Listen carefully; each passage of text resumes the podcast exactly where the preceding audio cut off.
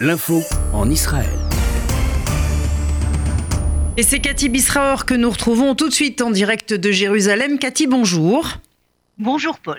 Alors Cathy, euh, pour ouvrir ce journal, euh, j'ai évoqué ce qui s'est passé à New York, un acte donc d'antisémitisme pendant les fêtes de Hanouka où un homme a pénétré chez un rabbin avec une arme blanche pour essayer euh, de tuer ou blesser un maximum de gens. J'évoquais également un acte d'antisémitisme à Londres avec des tags antisémites sur des devantures de magasins et sur les portes d'une synagogue. Est-ce que cet antisémitisme qu'on sent extrêmement prégnant en Europe et maintenant aux États-Unis et de plus en plus préoccupe les Israéliens. Est-ce que la presse israélienne en, parle? Est-ce que c'est un des sujets euh, qui euh, fait l'actualité israélienne? Ou finalement pas du tout Les Israéliens ont d'autres euh, sujets de préoccupation que celui-là? Non, hein, Paul, d'une manière euh, traditionnelle, depuis euh, la création de l'État d'Israël, la situation du peuple juif à l'étranger, la diaspora a toujours euh, intéressé, a toujours fait les titres ici en Israël lorsqu'il s'agit de sujets importants, et notamment ces problèmes d'antisémitisme. Ça a fait la une lorsque ça s'est passé aux États-Unis, ce dernier acte dont, dont vous parlez. Il y a eu énormément d'analyses, vous avez énormément en Israël de spécialistes de l'antisémitisme, de la lutte contre l'antisémitisme. Et ce qu'on a entendu, euh, de tous les spécialistes, c'est de dire aucune surprise.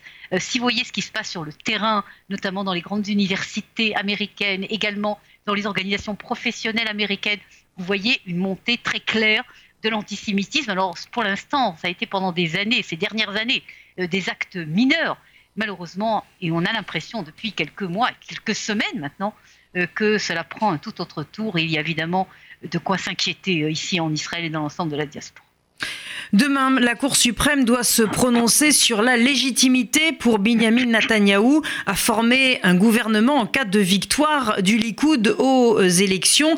C'est une euh, question qui concerne les trois inculpations euh, qui euh, sont attribuées à Benjamin Netanyahou l'abus, la fraude, l'abus de conscience, la corruption qui avait été décrétée par le, procureur contre Benjamin Netanyahou. J'imagine que c'est une réponse qui est particulièrement attendue attendu, mais ce n'est pas sûr, euh, Paul, que demain il y ait un tournant, parce que toute cette affaire fait énormément de bruit, il y a énormément de problématiques juridiques. C'est pas seulement un feuilleton, une saga politique, c'est surtout une saga également euh, juridique, et vous avez des avis très différents. Et ce n'est pas sûr que demain euh, les choses soient tranchées. En tout cas, l'affaire est également politique. énormément de partis. Ce qui est intéressant également, certains d'ailleurs partis dirigeants, disons de la gauche israélienne, disent que il s'agit véritablement d'un choix politique. Ce n'est pas la Cour suprême ou la, justice israélienne qui doit trancher qui doit être le Premier ministre de l'État d'Israël, mais le peuple d'Israël. Et si Benjamin Netanyahu l'emporte dans ces élections, euh, euh, la plupart des observateurs, pour l'instant, disent qu'il n'y aura pas le choix pour le président de lui donner euh, la possibilité de former le gouvernement.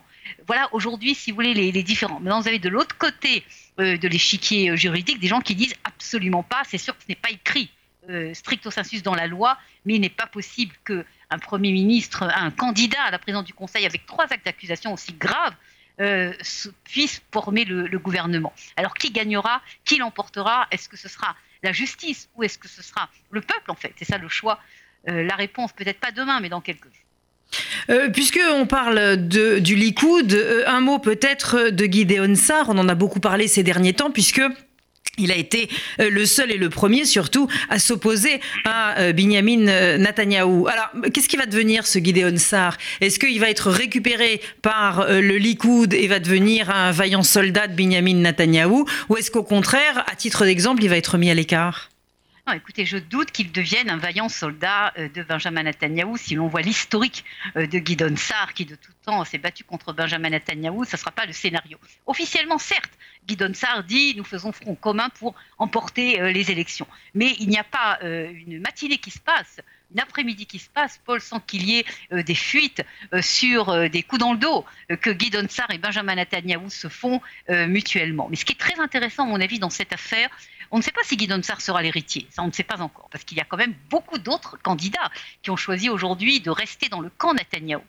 Euh, mais ce qui est clair, si vous voulez, ce qui est intéressant, c'est que pour la première fois, je crois qu'on l'a déjà dit, euh, c'est le tout début, si vous voulez, de la relève de Benjamin Netanyahu, qui a 70 ans. C'est clair que le règne de Benjamin Netanyahu touche à sa fin, peut-être pas immédiatement, mais touche à sa fin. Et donc, ce combat, si vous voulez, pour qui sera le futur numéro un du Likoud, le futur numéro un de la droite israélienne, c'est évidemment très intéressant en tant que. Et qu'est-ce que devient la gauche israélienne? Parce que c'est vrai qu'on n'en parle, parle pas. Et même euh, quand on a parlé euh, de euh, Benny Gantz, on ne parlait pas de la gauche israélienne. On parlait plutôt d'un centre droite-gauche, d'ailleurs assez, assez indéterminé. Est-ce que la gauche israélienne arrive petit à petit à se relever, en tout cas à tirer parti de la faiblesse aujourd'hui de Benjamin Netanyahou? À mon avis, non. Parce que si vous voulez, la gauche telle que vous l'entendez lorsque vous parlez de gauche, euh, Paul, c'est-à-dire la gauche un petit peu euh, social-démocratique française ou euh, allemande, etc. Les travaillistes israéliens les travaillistes israéliens, c'est plus non plus tellement la gauche aujourd'hui. Regardez qui c'est qui, est au sein du Parti travailliste, la fille de David Lévy. Et il faut voir également donc même le Parti travailliste, qui est vraiment la gauche en Israël, c'est Meretz en fait. C'est ça qui est la gauche. Euh, en Israël qui ont porté 4-5 sièges et selon les sondages, ils sont à la limite euh, du seuil d'éligibilité. Donc si vous voulez, la gauche telle qu'on la connaît, euh, telle qu'on la comprend en Europe, elle existe presque plus en Israël, à mon avis, en grande partie, ce n'est pas uniquement en partie du conflit après dramatique israélo-palestinien qui a, si vous voulez, fait le camp et, et neutralisé en fait la gauche. Par contre, ce qui est très intéressant, c'est que vous avez actuellement, et c'est ça l'actualité d'ailleurs depuis quelques jours, des tentatives de regroupement pas seulement à gauche, mais gauche, centre-gauche, bénigante.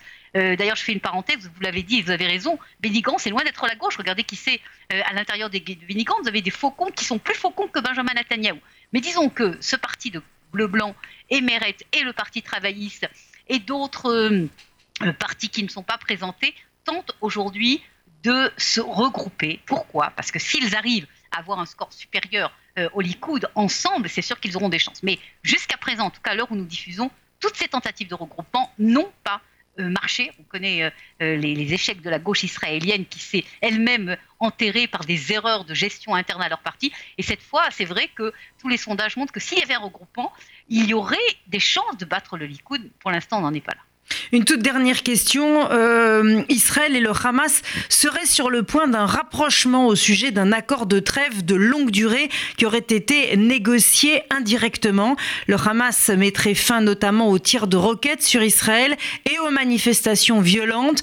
Et Israël aurait décrété des allègements et des projets économiques et humanitaires. Alors il y a beaucoup de conditionnels dans tout ce que j'ai dit. Est-ce que euh, c'est de euh, l'info? Est-ce que c'est de l'intox? De quoi s'agit-il exactement?